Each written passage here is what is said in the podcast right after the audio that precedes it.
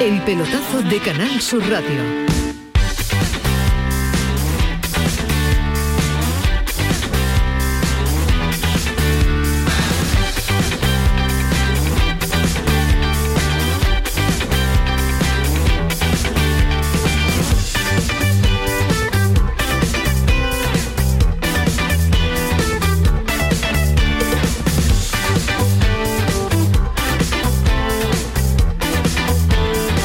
Las 11 de la noche y escasamente 4 minutos. Bienvenidos como cada día, como cada noche, al pelotazo de Canal Sur Radio y echamos de menos. Le ponemos falta, estarán dentro de muy poquito por aquí a Ismael Medina y a Antonio Camaño, los habituales. Em, hoy lunes 14 de marzo en que inusualmente ha jugado el líder de la liga, el Madrid, el lunes. Bueno, pues ha ganado en Mallorca 0-3, ahora el Sevilla se mantiene como segundo clasificado a los 10 puntos que tenía Así que, bueno, pues veremos a ver, porque el Mallorca lo que protesta es una falta previa eh, de Valverde, la jugada del primer gol de Vinicius, después ha habido un doblete de Benzema. Lo cierto es que el Madrid también protesta lo suyo. Fede Valverde acaba de atender a los compañeros de Movistar eh, a pie de campo. No, era, era lo que sabíamos que, iba a pasar. Iban a presionar, iban a estar con el apoyo del público, que eso también anima.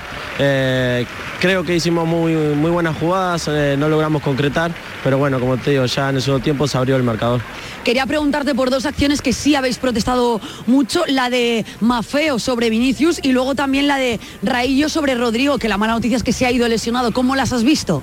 Sí, bueno, eh, me acuerdo la de Rodri, me, da pena por él. Eh, ojalá no, no, tenga nada, eh, que se recupere pronto si es lo que sí tiene algo. y nada, es parte del fútbol. hay cosas que no voy a discutir del árbitro. yo opino de lo mío, creo que la mía no es amarilla y ahí ya me perjudica para todo el partido. Pero bueno, respeto a todo lo que, lo que hace el árbitro. Casi no ha habido partido en esta jornada que acaba de terminar con polémica arbitral, con o sin bar. Eh, Benzema ha dado el susto con algunas molestias. Modric hoy ha sido suplente en el once inicial de Ancelotti tras su exhibición ante el Paris Saint-Germain. Por cierto, en París, este fin de semana insultos a Messi, a Neymar y al Kelafi. Ninguno para Mbappé. Lo último que publica L'Equipe en Francia es que van a hacerle en el Paris Saint-Germain un ofertón descomunal a Diego Pablo Simeone para que sea el técnico del Paris Saint-Germain. El Cholo tiene puesta la cabeza mañana en Old Trafford para eliminar al United y pasar a cuartos de la Champions tras el empate 1 del partido de ida. Hola Diego, ¿qué tal? Eh, lo siento, pero ya sé que no es, pero te tengo que preguntar porque últimamente, eh, bueno, se han disparado en las últimas horas rumores sobre que hay un interés eh, por usted, por el Paris Saint Germain y me gustaría que la valorase estos rumores y si cree que lo hacen para desestabilizar en un partido tan importante. Manchester United.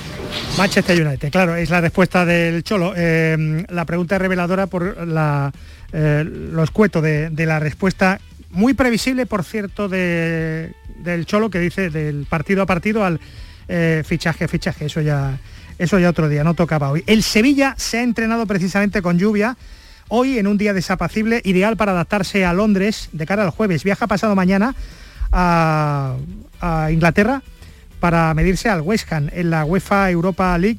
Hoy ha habido la primera reunión de seguridad de la final del 18 de mayo en el Sánchez Pizjuán. Por cierto, el Sevilla ha encargado a una multinacional americana unos, un estudio para decidir sobre el futuro del estadio.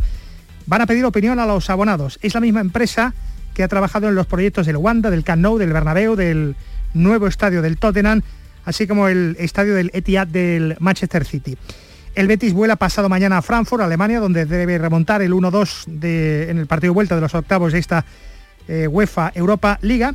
Y hola, como cada lunes, Rafa Pineda, Fali, bienvenido. Hola, Eduardo, muy buenas noches, ¿qué tal? Esto me encanta. Salta un teletipo de Brasil y dice, el Betis, poco más o menos que ha provocado un lío en el Fluminense, el delantero Luis Enrique Rosa da Silva, que el Betis parece que tiene comprometido, ha provocado una movilización de hinchas del equipo tricolor carioca en las redes sociales con hashtag como quédate Luis Enrique, total, que el presidente del Fluminense ha salido al paso diciendo que el Betis lo tiene ya precontratado con 13 millones de euros y que en verano viene para acá. Desgraciadamente en, en este mundo del fútbol el que manda es el dinero y el sentimiento del hincha de Flu, que, que es un histórico y que es un club con una gran cantidad de seguidores y con mucha atención al fútbol brasileño, poco pueden hacer. Todo apunta a una excelente gestión de la dirección deportiva del Betis, eh, comandada por Antonio Cordón, y da la impresión de que el Betis se ha hecho con un futbolista con mucha proyección y mucho futuro. 13 millones de euros para un delantero de es un dinero, es un dinero, evidentemente, es un dinero y también se habrá, el Betis ha sabido utilizar el mal momento financiero que prácticamente como todo el fútbol brasileño tiene, tiene Fluminense. Bueno, es noticia que al Betis le permita fichar eh, porque los límites salariales se han presentado hoy por parte de la Liga, los límites de los clubes. El Barça tiene un límite de menos 144 millones de euros, que alguna, alguna vez nos lo tendrá que explicar. Lo del Barça sigue siendo un misterio. No le entiende ni la ciudad condal todos pensamos que se le está pasando la mano al Barça para menear el negocio. Ahora lo hablamos, porque destaca que el Betis tiene algo más de 60 millones de euros de límite, muy cortito, muy de cerca el Granada con 56, otro equipo andaluz como el Cádiz 47 millones, esto ya para fichar para el año que viene, eh, según se, se, haya portado bien o mal en el último mercado, eh, esto es entre lo que te gastas y, lo que, y lo que puede gastarte. En segunda el Málaga tiene un límite de 12 millones y la Almería 10. El límite del Sevilla es el segundo más alto después del del Madrid, 199 millones de euros. Y la liga dice, lo ha comentado el director general corporativo, también el director de control económico de la liga, eh, que el Barça no va a poder fichar a Haaland si no hace nada nuevo y presenta ese saldo negativo. Es el único club profesional en números rojos. Ferran Torres, Aubameyang, Traoré, Dani Alves, el Madrid, que no se reforzó en invierno, pues tiene un límite de casi 740 kilos. Es decir, que puede fichar a Mbappé, a Haaland y lo que quiera. Eh, mientras que el Barça tiene que aligerar su plantilla si es que quiere comprar quiere cumplir las normas de fair play financiero del próximo verano.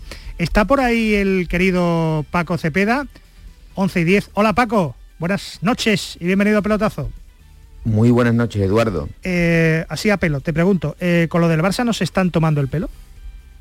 Pues en algún punto sí, porque no sé cómo se ha podido llegar a esa situación de una, cuenta negativa en cuanto a la posibilidad. Es decir, para que se haya dado ese proceso han tenido que pasar por situaciones financieras que no le han debido permitir fichar, al menos en invierno. Eh, es verdad que no renovaron a Messi por este motivo, pero que se le ha pasado la mano es evidente. A ver, ¿cómo le explicas tú al aficionado del fútbol que han tenido que prescindir de Messi, que se fue llorando, que tal y cual, que si jugara gratis y después han venido, pues eso, Ferran Torres, Aubameyang, Traoré, Alves, vamos, no lo entiende ni Cuban.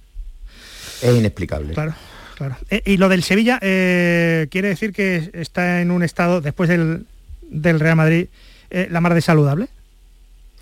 Pues sí, mm, quiere decir que en el país de los ciegos el tuerto es el rey, ¿no? Tiene problemas, como todo, toda la sociedad mercantil en estos tiempos de pospandemia o, o pandemia y de guerra, porque ha afectado mucho a la cuenta de resultados de los equipos de fútbol como empresas que son, pero dentro de lo que cabe tiene margen para poder gastar hasta esa cantidad de dinero. No quiere decir que todos sean fichajes, ¿eh? Tiene que, ahí están sueldos, todo tipo de de gastos relacionados con, la, con el plantel deportivo. Está hablando Ancelotti tras el 0-3 del Madrid-Mallorca hoy. Claro que podían, podían adelantar el marcador, pero después eh, el partido lo hemos controlado bien.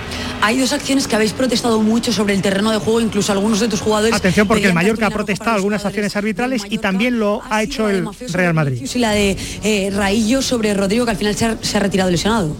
Creo que eh, el partido ha tenido muchos contactos, fuertes a veces.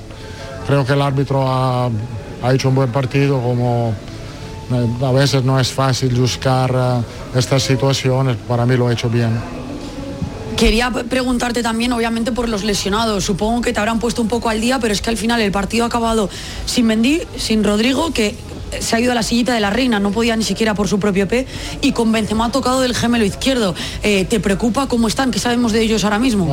hasta ahora no, podemos decir nada porque tenemos que esperar un poco, evaluar, y no creo que va a ser cosa seria, ojalá no va a ser cosa seria, eh, eh, pero tenemos que esperar hasta el miércoles para ver lo que ha pasado. Bueno, pues no aclara sobre los dos tocados, Mendy y Rodrigo, y sobre las dudas que ha ofrecido... Perro viejo, Eduardo.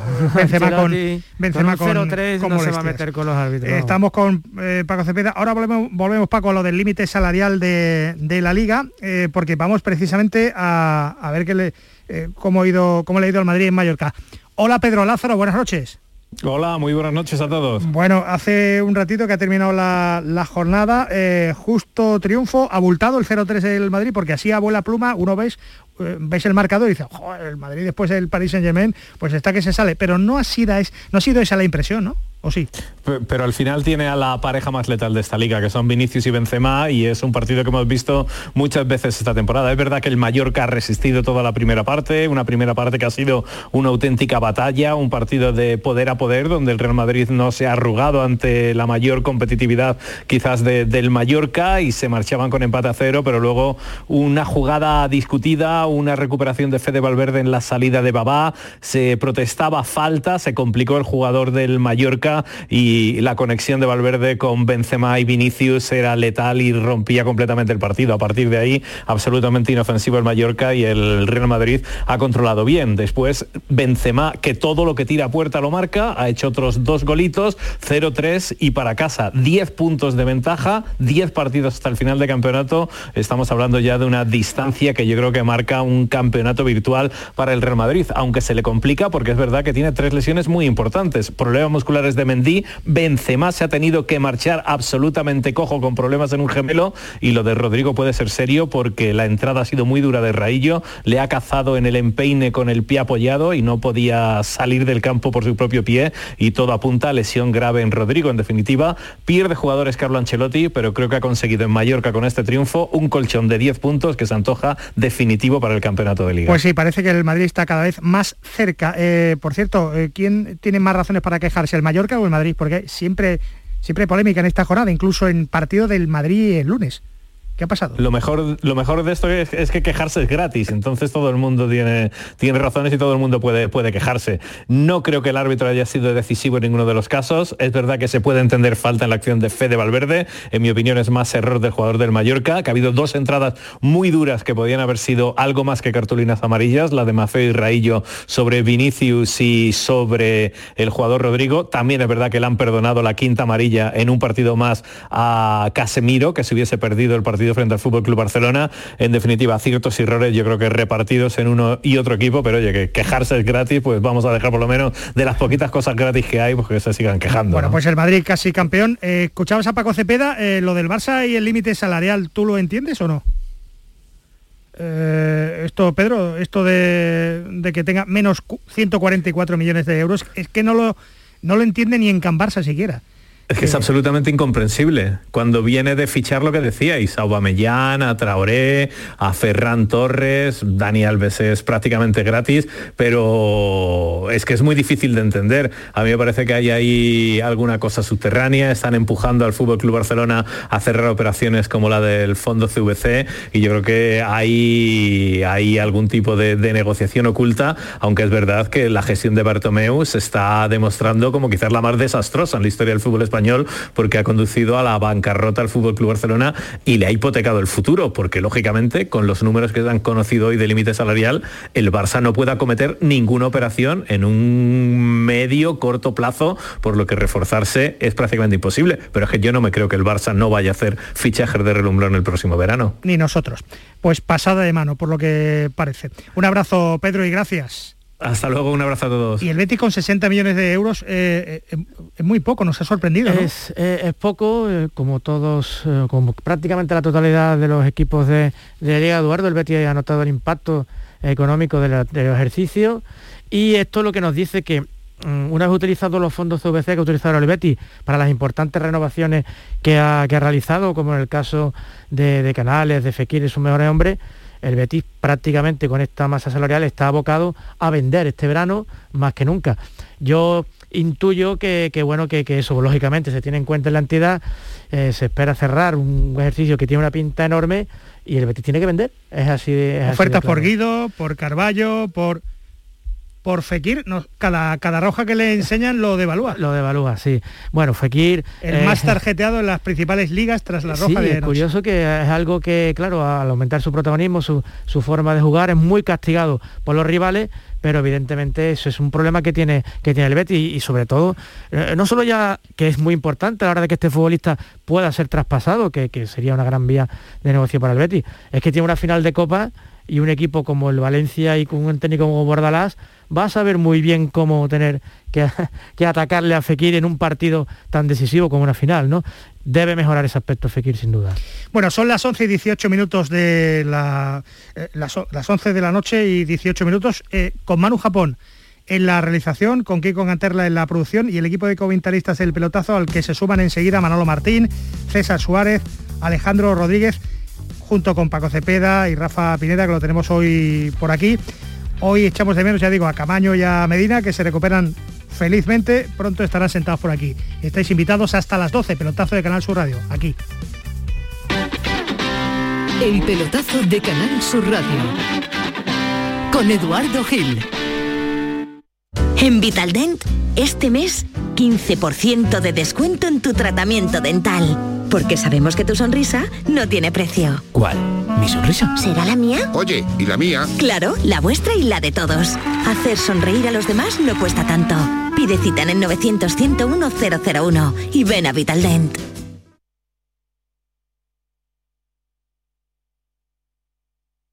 Aquadeus, ahora más cerca de ti, procedente del manantial Sierra Nevada, un agua excepcional en sabor, de mineralización débil que nace en tu región. Aquadeus Sierra Nevada es ideal para hidratar a toda la familia y no olvides tirar tu botella al contenedor amarillo. Aquadeus, fuente de vida, ahora también en Andalucía.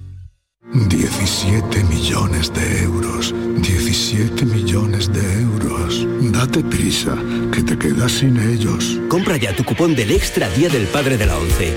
Pídeselo a tu vendedor de la ONCE en puntos de venta autorizados y en juegos11.es. Este 19 de marzo, 17 millones de euros pueden ser tuyos. Extra Día del Padre de la ONCE. Compensa y mucho. A todos los que jugáis a la ONCE, bien jugado. Juega responsablemente y solo si eres mayor de edad. Sofía, ¿sabes que el curso que viene empieza el cole de mayores? ¿Estás contenta? Sí, papi, ya soy grande. Del 1 al 31 de marzo está abierto el plazo de escolarización para el curso 2022-2023 de segundo ciclo de educación infantil, primaria, ESO, bachillerato y educación especial. Seguimos avanzando en el compromiso por una educación de calidad. Por eso puedes confiar en la educación de Andalucía. Infórmate en el portal de la escolarización y en la APP y Escolariza, Junta de Andalucía. La gente que más madruga y que está viajando, estudiando y trabajando está con Charo Padilla. En la mañana de Andalucía, el Club de los Primeros, como siempre, desde las 5 de la mañana. La mañana de Andalucía, el Club de los Primeros de Canal Sur Radio con Charo Padilla. De lunes a viernes, desde las 5 de la mañana. Quédate en Canal Sur Radio. La radio de Andalucía. El pelotazo de Canal Sur Radio. 11 de la noche y 21 minutos en el pelotazo de Canal Sur Radio. Ya hemos contado, bueno, pues no es un juego de palabras. Así gana el Madrid, le ganó 3-1 al Paris Saint Germain y 0-3 ha ganado el Mallorca, el líder indiscutible y parece que este paso campeón de, de liga. Eh, por cierto, Fali, eh, vamos a hablar con Reyes Belver en un ratito que va a ser la futura vicepresidenta, por lo que parece, del fútbol profesional femenino, que hoy ha dado ya un paso definitivo a través del Consejo Superior de, de Me parece que se lo tiene merecidísimo, que está súper preparada y que además es una gran profesional. Una abogada especialista en Derecho Deportivo de primer nivel, andaluza de adopción y bética, no, betiquísima, ¿no? Creo sí, muy bética, sí. Bueno, con esa familia, ese apellido ilustre pues sí. dentro del beticismo. Bueno, eh, hoy es uno de esos lunes clásicos de resaca donde el bar es protagonista muy a su pesar. Casi todos los equipos andaluces han protestado por el arbitraje y eso nos preocupa porque no mejora nada. Por ejemplo, Lopetegui, tras la roja, eh, que mejor dicho, tras el penalti que se le anuló a, a Rafa Mir y el gol que también se le anuló al delantero del Sevilla, saltó así ayer en Vallecas. Tristes por, y también un poco confundidos con las actuaciones de, del VAR, ¿no? El VAR, hasta donde nos han dicho a nosotros y nos, nos han contado los propios árbitros, a las charlas que nos han dado, que interviene cuando es blanco o negro y cuando realmente hay algo, un error de bulto, pero no se rearbitra una acción, una interpretación, eso es lo que yo entendía, pero desde hoy creo que no es así. Entonces, bueno, a partir de ahí, eh, pues tristes. Siempre está la excusa de que es que no se puede rearbitrar. Bueno, pues esta vez sí, el Sevilla se queja de eso. Pellegrini no se queja tanto del VAR, sino de la roja Fekir, seguramente echó de menos una amonestación a Muniain por provocar al jugador del Betis tirándole de la barba. Entonces, de 20 faltas que le hace, le cobran 10 y las otras 10 las dejan, las dejan pasar. Reaccionó, eh, es entendible, sin justificárselo, pero es entendible. Me pareció que, como dije, eh, es al revés. Los que pegan siguen y los que juegan se van. El Betis tendrá que recurrir lo más que previsibles dos partidos de sanción que le vayan a caer las próximas horas a, a Fekir. ¿Víctima o culpable? O las dos cosas. Ahora hablamos de, eso. El club que ha llegado más lejos protestando por el bar y el arbitraje ha sido el Cádiz esta temporada. Juan Cala en Canal Sur Radio, uno de los capitanes. Más que surrealista es desconcertante.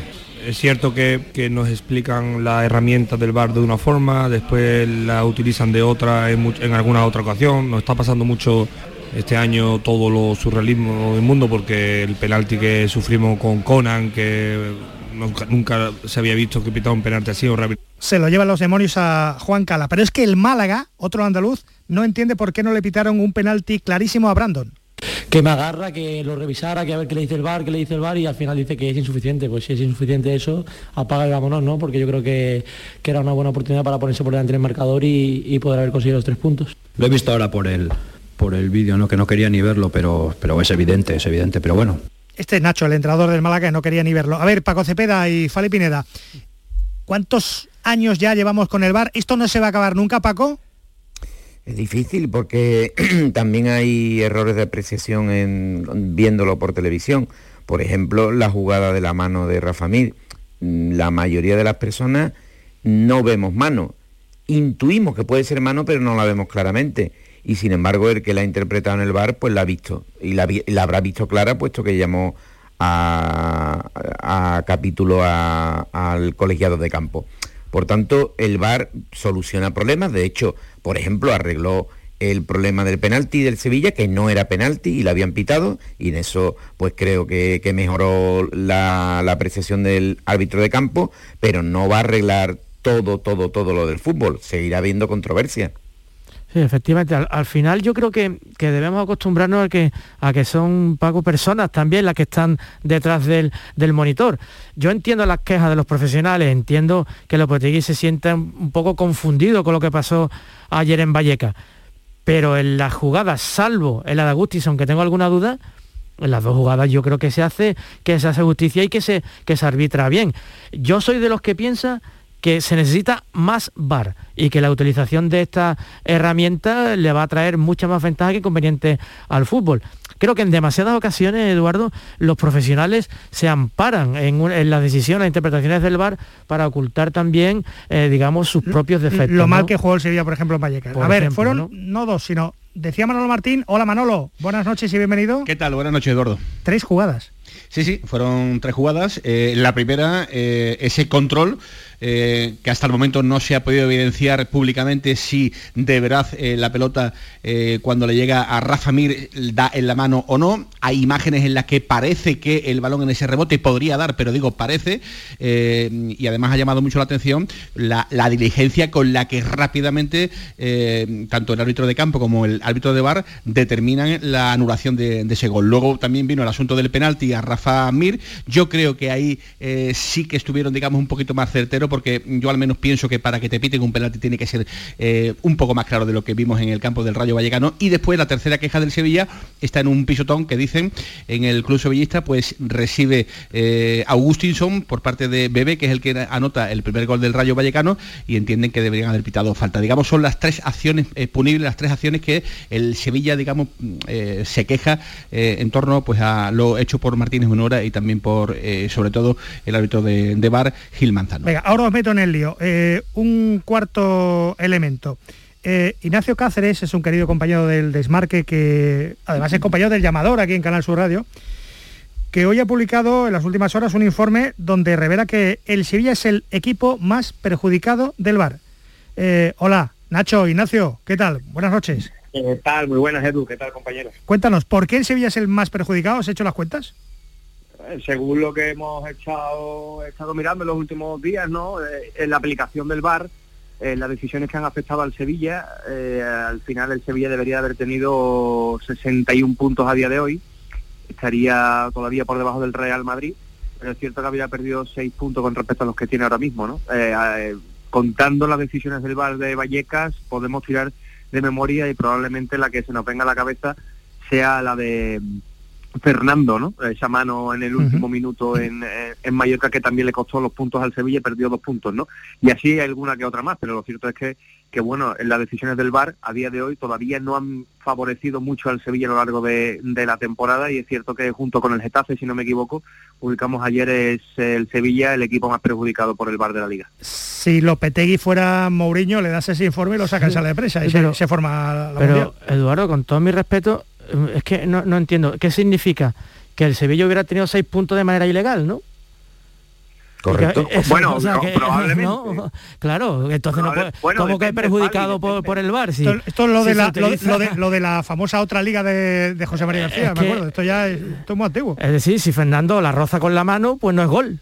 Y ayer hay una jugada clarísima en la que no hay penalti, ni siquiera creo yo se puede apelar a que hay contacto. Es que para mí es que no hay ni contacto, pues el VAR como Sí, avisa al Sí, colegiado y sí, no la, se pita penalti. La ¿no? historia, la historia eh, Fale Pineda, efectivamente, lo he dicho anteriormente, ¿no? Creo que es muy poquito, ¿no? Como para que se pite penalti. La historia está, la historia está Sí. en por qué Martínez Monuera pita penalti, que es el árbitro de, de campo, Pues y por qué se equivoca. Sí, e- evidentemente, pero eh, entonces es donde entramos, digamos, en, en- en el meollo de la cuestión, ¿no? Eh, la historia es cómo se aplica el, el criterio en función, eh, creo, ¿no? Que puede empezar en el Sevilla, ¿no? En, en función de, de quién eres y sobre todo eh, de dónde estés situado, ¿no? Eh, yo creo. Bueno, es que es un error claro y manifiesto, Claro, por tanto, de entonces el VAR lo corrige. Yo es que no estoy de acuerdo con que sea claro y manifiesto que no es penalti. Yo creo que puede entrar la interpretación en esa acción. Yo a mí no me parece una jugada de no rotundo. Es que hay una. No me hay-. Bueno, hay- Fíjate, si es de no si eso es rotundo, penalti. fíjate, si es de no rotundo que Lopetegui no se refiere a ella como no penalti. Claro. Yo creo que eh, la queja fundamental ha venido en, en el asunto del rearbitraje, el, el que se pite eh, desde arriba algo que ya está pitado. Digamos que Que ahí es no, donde... Manolo, que no, no, que no. Pues Que entonces... claro, como toda decidme- de de- todo decidme, siempre decidme el VAR entonces dónde fundamenta, rearbitra. decidme El- el entonces VAR dónde fundamenta perdona, Manolo, Julio el VAR su queja. Pues, pues la, la sustenta en una, en esa jugada del penalti en una absoluta tontería. En la de la mano sí, porque na- no hay unanimidad, unanimidad, digamos, entendida generalmente de, de mano. Pero en la del penalti, Dios mío, esos penaltis. Claro, Que no, que pero, si, que si- queremos. si yo mantengo que eso no debe ser penalti, Pues- pues ya pero está, que es en un eso- error, ¿no? pero en la jugada, pero, pero perdonadme, sí. pero efectivamente, pero en la jugada en la que le anulan el gol a Rafa Mir, ahí sí hay un rearbitraje, claro, porque el árbitro da gol. El árbitro da gol, pero de arriba le llama Gil Manzano, Querido- Gil Manzano y se Manolo. rearbitra de nuevo la jugada. Pero da gol Querido ¿Dónde Manolo, está, dónde está la mano? ¿Dónde está? Claro. Pero, pero una pregunta que yo os hago. Sí. ¿Y dónde está la mano? ¿Ustedes lo habéis visto con claridad? Yo no la he visto, yo no la he amigo, visto. amigo, amigo, cuidado, ¿eh? Igual, Cuidado. igual Gil Manzano dispone de, Ah, de bien, una bien, bien, imagen sí, sí. Entonces, que el la- resto no tenemos. entonces la federación ya está tardando en sacar esa imagen para, aclar- aclarar Sí. las circunstancias, ¿no? Sí, bien, sí. bien, bien, bien. De hecho, hay una, hay un cuando una conversación entre Martínez Munuera y Rafa Mir, donde Rafa Mir le dice, él hace así con el bracito, como diciéndole, sí, pero le ha tocado después de, de que me haya dado en el cuerpo. Eh, También se puede eh, de- deducir que Mir le dice que sí, que le ha tocado, pero de forma voluntaria, con lo cual demuestra su ignorancia sobre el reglamento, porque cualquier mano en ataque es punible. Yo, yo eh, Ignacio, esto va, eh, esto no lo arregla ni la ni, ni la tecnología, entonces hay un problema, hay un dilema moral. Cuando Pero hay una duda, cuando hay una duda, hasta eh, qué porcentaje de duda, porque si no nos ponemos de acuerdo en si le ha dado con la mano eh, Rafa Mir eh, y uno vemos que hay penalti, otros decimos que se puede pitar y, y hay distintas opiniones de los colegiados, vamos a tener que acudir a que si hay duda no se pita. O, Yo al final lo que pienso, Eduardo, es que vamos a ver, para ese tipo de jugadas, por ejemplo, la jugada tan tan tan gris que es la de la mano, que parece que sí, pero que no se ve seguro, eso al final la única manera de saberlo es afinando muchísimo la tecnología, o sea, y que la liga se gaste el dinero. Lo mismo con el tema del ojo de halcón a la hora de visualizar si el balón entra o no o, pasa la raya. Eso todavía no está implantado en la liga como si está en otras ligas, ¿no?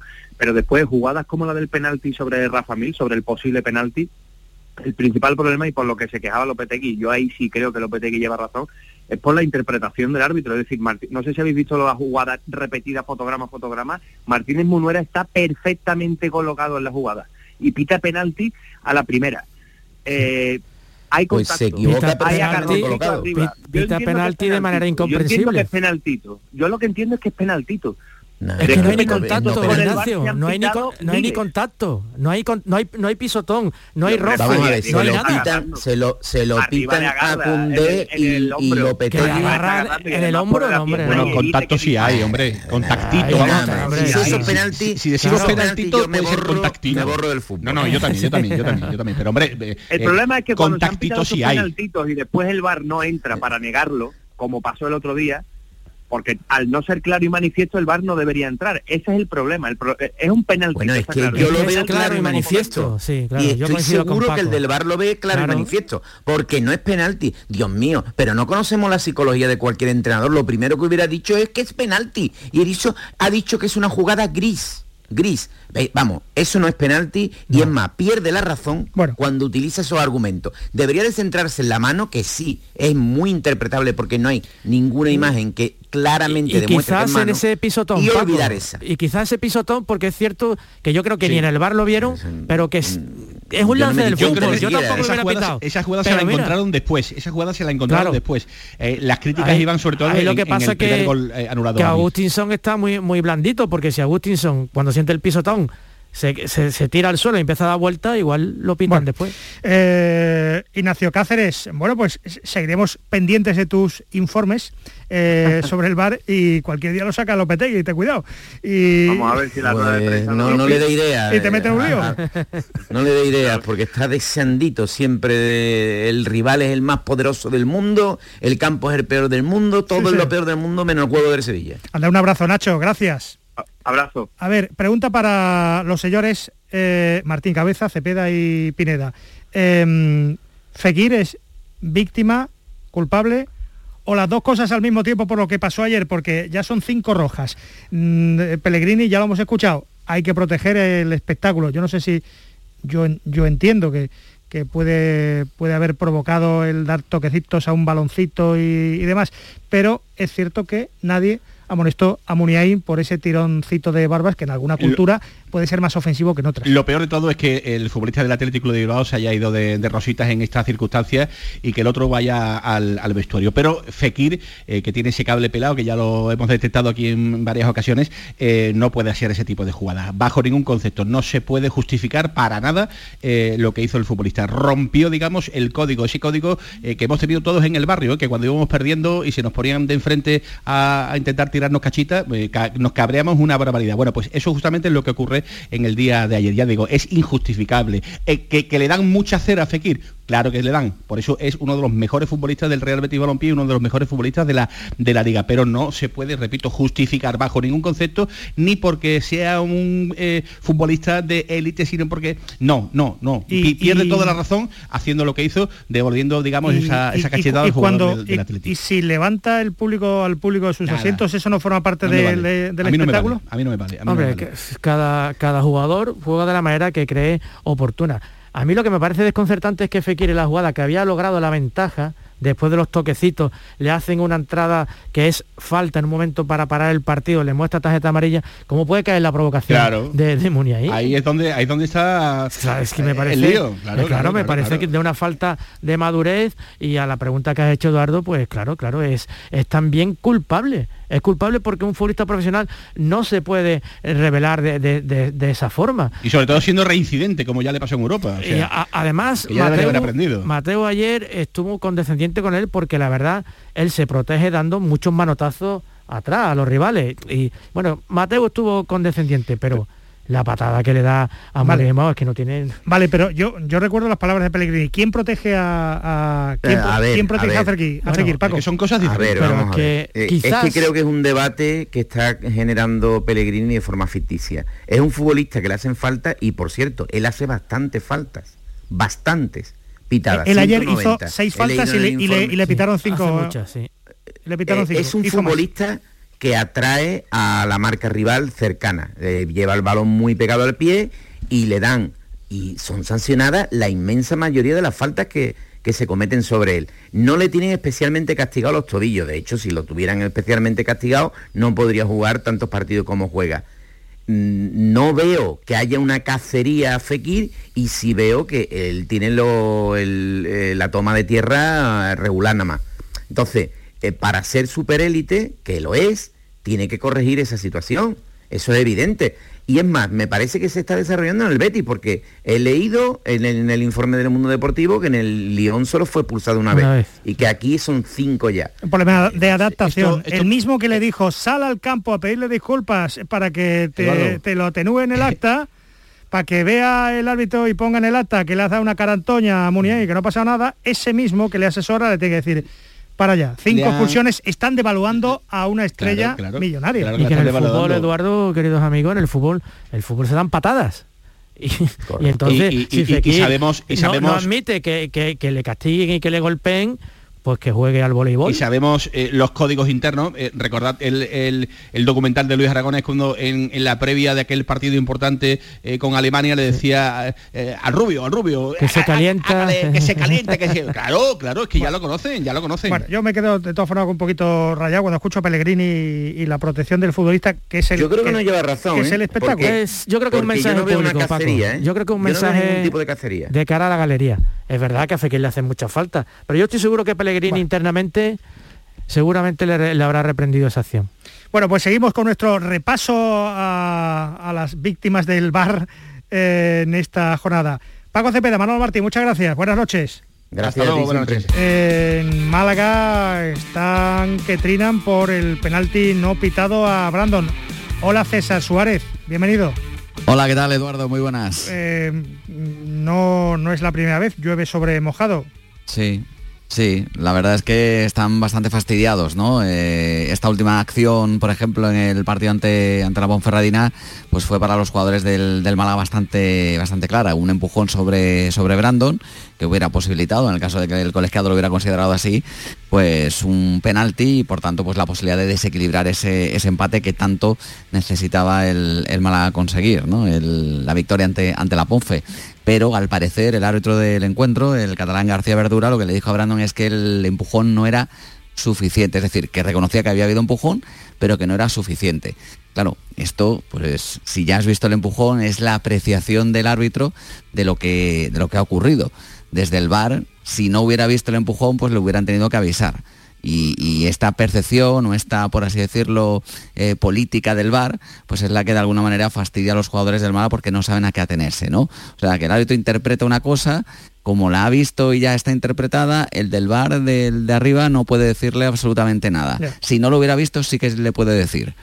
Entonces, por ahí es por, donde están fastidiados. Y un equipo como el Málaga, eh, hasta en las declaraciones, eh, Fali, hasta en las declaraciones del entrenador de los jugadores, ves que eh, van limitados, es un, es un club con, problemas eh, en habitación, entonces mm, los ves que sacan la patita las declaraciones, pero no mucho, no vaya, no vaya a ser peor. hombre, están en su derecho, lógicamente, de quejarse, pero que parece que de una manera contenida, ¿no? Yo eh, lo que veo en el Málaga es que el Málaga es un equipo muy grande y tiene una, es una institución grande, con una gran afición. Y claro, que me da la impresión de que se ha querido dar un saltito antes, antes de tiempo, ¿no? Y con, con la destitución del anterior entrenador, la llegada de Nacho González bueno, eh, parece que ahora se está un poco, eh, digamos, enderezando el tema porque, ya digo, es que, es que es una situación muy grande en donde la exigencia pues claro, es lógica para su afición. ¿Cómo será que en la Rosaleda, eh, desde el 20N, desde el 20 de noviembre, no, no gana el equipo en casa? Sí. César? sí, derrotó al Tenerife, luego derrotó a Las Palmas ese día 20 de noviembre, como dices Edu, pero desde entonces pues ha jugado siete partidos y de 21 puntos posibles solamente ha sumado tres. Es decir, que ha empatado tres partidos y ha perdido otros, otros cuatro. Uno de ellos con la manita que le metió el Ibiza, ese 0 a 5 que finalmente le costó el puesto a José Alberto López. El siguiente partido que juega el Málaga es contra el Fuenlabrada este, este sábado, pero ya el posterior el que juega en casa frente al Huesca el día 27 de marzo, ya habrán pasado cuatro meses y una semana, casi como una sentencia, ¿no? Pues, pues sí, la verdad es que es una situación rara, extraña, porque el Málaga no solamente había sido el mejor equipo como local al principio de la temporada, en el primer tercio de, la misma, en segunda división, sino que lo había sido, mirando las categorías profesionales del fútbol europeo, de las grandes ligas, era el mejor en, en esa clasificación simplemente de anfitrión, de local. Y ahora de repente es uno de los peores, si no el peor. Bueno, bueno, prepárate que esta semana tenemos jornada y, gran jugada europea. Así que te escucho el jueves. Un abrazo, César. Muy bien, por aquí estaré, hasta ahora. Hablando de rachas, ha tenido que pedir perdón eh, uno de los eh, cracks del Granada, Luis Milla, por la mala racha del equipo. Quedan 10 finales, pues lleva el equipo 10 jornadas sin ganar, ni con cambio de entrenador y 7 derrotas seguidas en los últimos 8 partidos. Como te digo, fastidiados por el resultado, fastidiados por, por el equipo, porque como te digo, se, deja todo, ha entrenado de una manera espectacular, viene entrenando de una manera espectacular y preparando los partidos bien y, y porque la afición ha estado tres horas antes, dos horas antes para empujarnos, a pesar de la dinámica que llevamos. Eh, están igual de concienciados que nosotros, saben de la, de la importancia que tienen con, con, poder venir al campo y animarnos, lo han hecho. Eh, ¿Y qué se les puede decir? Perdón y a seguir para adelante, eh, que quedan 10 finales y, vamos a afrontarlas con toda la confianza del mundo y confiando en el equipo. Ánimo al Granada y ánimo al Cádiz que se presentó en el Wanda Metropolitano teniendo más posesión en campo contrario que el propio Atlético de Madrid, que después pasó lo que pasó, que el arbitraje otra vez, vaya por cierto la expulsión que se marcó el árbitro con el canterano colchonero, el joven Serrano, que no venía a, cuento. Pero en fin, va a ser la lucha de dos andaluces por sobrevivir en primera división. Eh, casi las 12 menos cuarto la Liga Profesional de Fútbol Femenino ya es una realidad en España y puede que tengamos presidenta y vicepresidenta. Ahora hablamos con, con una de ellas en un instante. El pelotazo de Canal Sur Radio. Canal Sur Sevilla. Compra en tu barrio, compra en Nervión y consigue tu premio. En la Asociación de Comerciantes de Nervión hemos preparado para ti grandes sorpresas y regalos. Repartimos 600 euros en cheques de consumo. Compra en Nervión y consigue tu premio. Promueve Asociación de Comerciantes de Nervión. Financia Ayuntamiento de Sevilla. ¡Guau! ¡Vaya furgoneta! La he alquilado en Iberfurgo. Está súper nueva. No parece de alquiler. Ya, en Iberfurgo disponen de una flota en perfecto estado y te ofrecen presupuestos a medida. En Iberfurgo somos expertos en alquiler de furgonetas de carga, pasajeros y carrozados. Visítanos en iberfurgo.com o en Sevilla en el Polígono Industrial Parsi. ¿Eres de los que se desesperan cuando no carga un vídeo en YouTube? Vente a Unicable y combina nuestros servicios de fibra, móvil y televisión como quieras. En Unicable encontrarás tarifas de otro planeta. Visítanos en La Rinconada, Umbrete, Cantillana, Santiponce, La Puebla del Río, San José de la Rinconada y Alora, en Málaga. Encuéntranos en unicableandalucía.com. Recuerda, tu operador local es Unicable. Vuelve Film Symphony Orchestra con su nueva gira Fénix.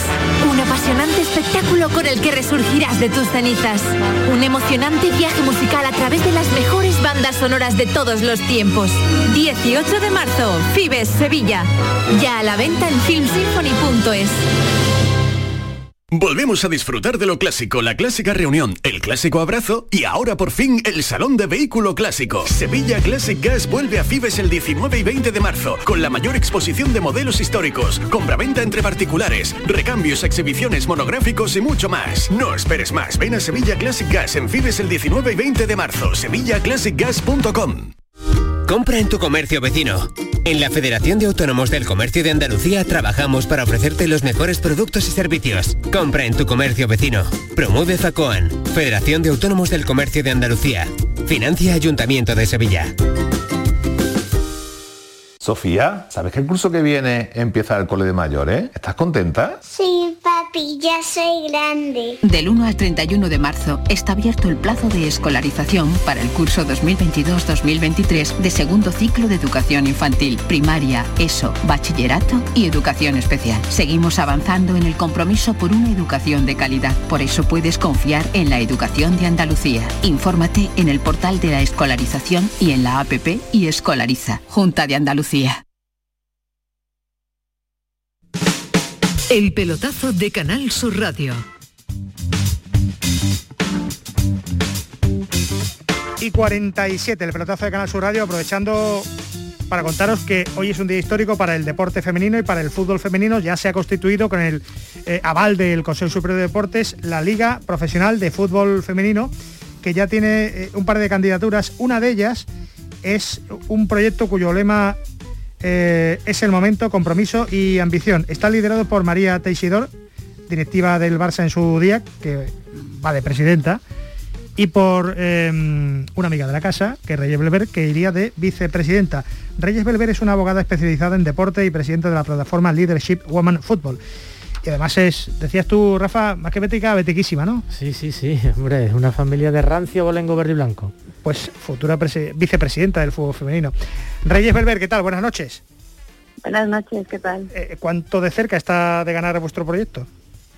Bueno, yo creo que la verdad es que ya lo decidirán los clubes, porque al final son los que los que tienen que votar y, ya es ilusionante estar en, este momento histórico, así que vamos a por todas pero intentando pues convencer a, los presidentes de los clubes con nuestro proyecto que consideramos que es el mejor. Hay otra candidatura, se llama Unidas por el Fútbol, pero lo que está claro es que tiene que ser una, una presidenta, ¿no? Tiene que ser una candidatura con presidentas, ¿no? O, o, o hay posibilidad que haya un presidente.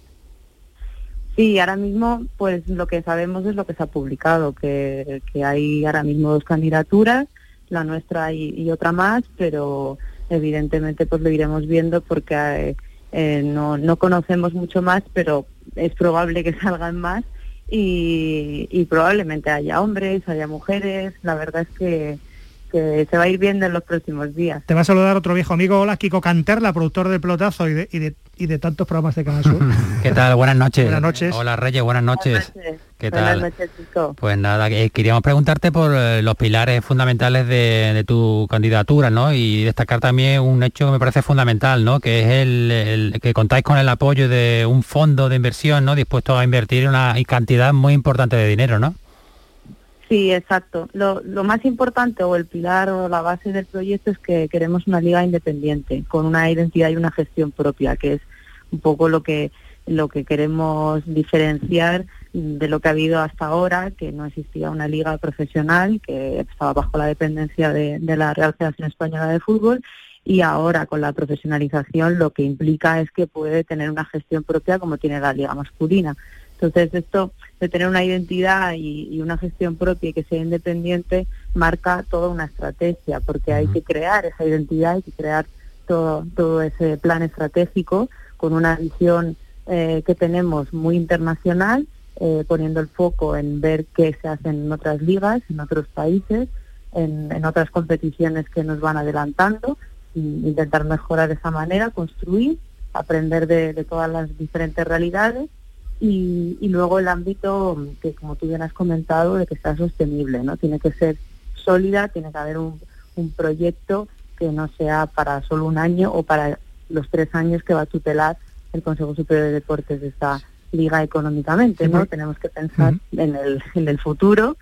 También es un poco el presente porque los clubes eh, tienen que hacer una gran inversión para sostener sus equipos o sus secciones femeninas y los independientes pues aún más porque están eh, totalmente solos y se dedican exclusivamente a ello y hay que apoyar todas las realidades. Hoy, hoy lunes se han aprobado los, los estatutos en el Consejo Superior de Deportes de esta Liga Profesional de Fútbol Femenino. Te pregunta Rafa Pineda. Yo no sé, Reyes, si te pongo en un, en un pequeño aprieto porque mm, a mí, no sé si fuera posible y si obtuvieras el triunfo en la candidatura, si pudieras traer la sede a Andalucía de esta, de esta liga.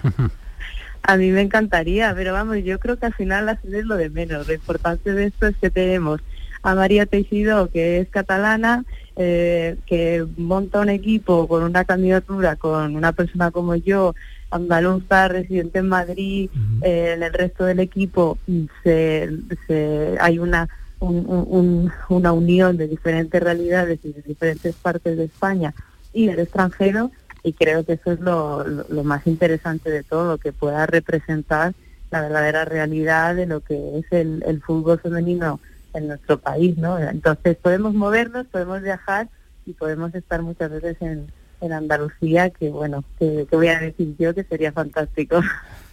Eh, Reyes, más allá de, vuestro liderazgo, ¿no? el tuyo y el de María, eh, seguro que contáis con un equipo con personas que con mucha experiencia, en, me refiero a instituciones como FIFA, UEFA, ¿no?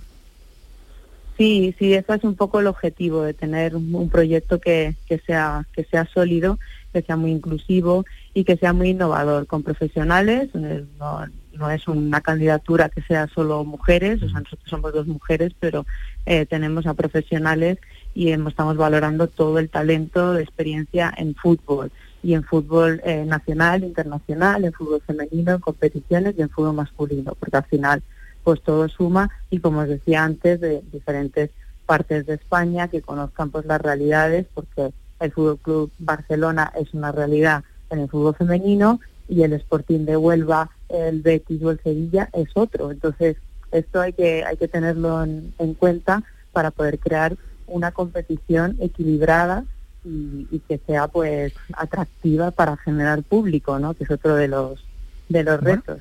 Bueno, bueno, pues hoy eh, que de testimonio de que ha nacido eh, con los estatutos ya en mano y con el aval del CSD, la Liga de Fútbol eh, Profesional Femenino, que ya estaba, ya estaba tardando y ojalá en breve tengamos una, al menos, vicepresidenta andaluza de adopción.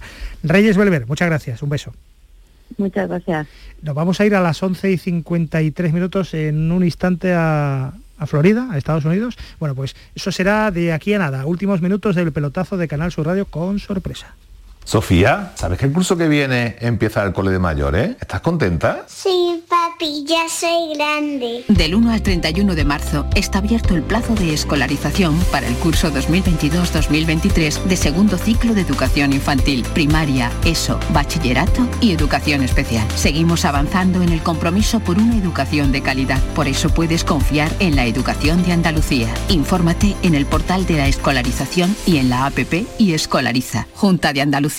Desde Frutos Secos Reyes tenemos algo que contarte y te va a encantar. ¿Eres de pipas con sal? Estás de suerte. Lanzamos las nuevas pipas con sal del tostadero de Reyes. Más grandes, más ricas y con un sabor mmm, que no querrás otras pipas con sal. Pipas con sal del tostadero de Reyes. Las del paquete negro. Tus pipas de siempre. Con Social Energy, di no a la subida de la luz y ahorra hasta un 70% en tu factura con nuestras soluciones fotovoltaicas. Aprovecha las subvenciones de Andalucía y pide cita al 955 44 11 11 o en socialenergy.es. Solo primeras marcas y hasta 25 años de garantía. La revolución solar es Social Energy.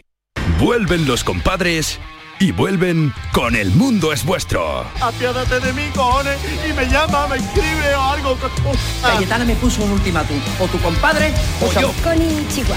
No, es mi hija. Estreno en cines el 18 de marzo. Te lo vas a perder. La Euroferia es una idea mía. La mañana de Andalucía con Jesús Vigorra es tu referencia en la radio. Con la última hora del día. Toda la actualidad. La información más cercana que buscas y el mejor entretenimiento. La mañana de Andalucía con Jesús Vigorra. Contigo desde las 6 de la mañana. Quédate en Canal Sur Radio. La radio de Andalucía. El pelotazo de Canal Sur Radio.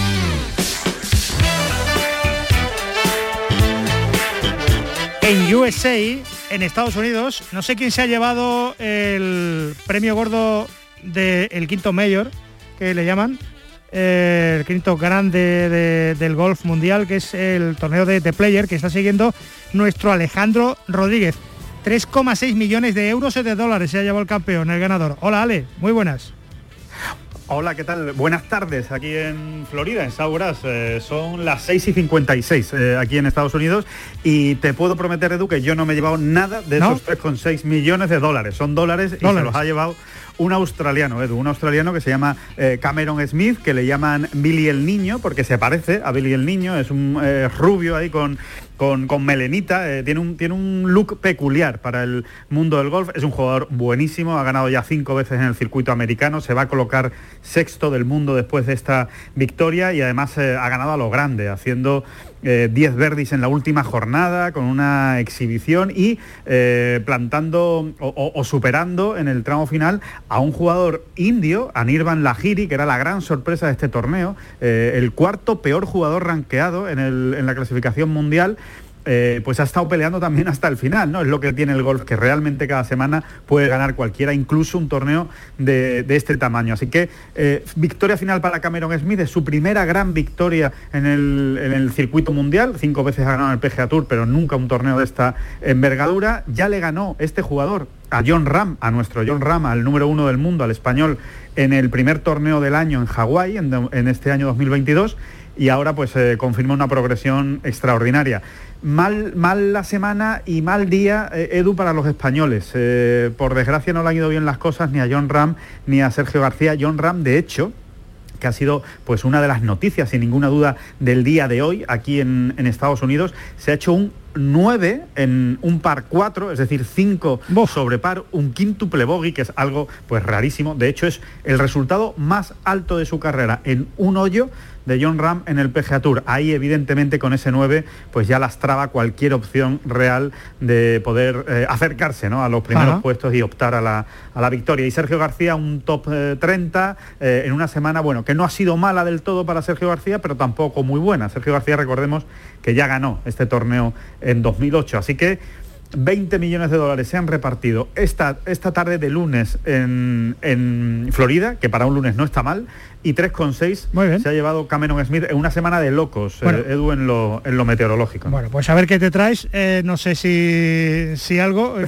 creo que poco, pero, pero bueno, que de, que de pasta se, se, se maneja. Y que te echamos de menos, vente pronto te vemos por aquí esta semana ya de vuelta. ¿Te parece? Sí, ahí mismo, ahí mismo estaré con, todos vosotros deseando compartir estudio como siempre en el pelotazo y, donde, donde queráis.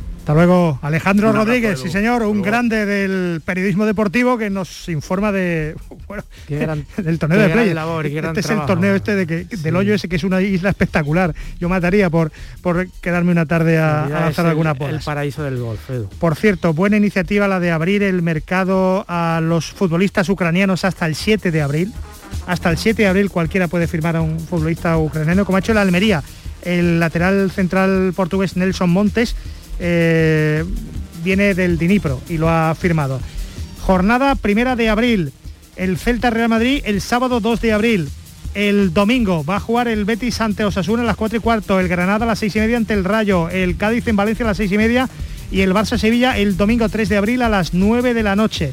Girona Málaga el viernes y Huesca Almería el domingo a las 6 y cuarto. Fali Pineda, muchas gracias, como, como cada lunes. placer, por supuesto. Aquí gracias al pie del cañón. A Kiko Canterla, a Manu Japón, llegan las noticias, enseguida Rafa Cremades, a Canal Sur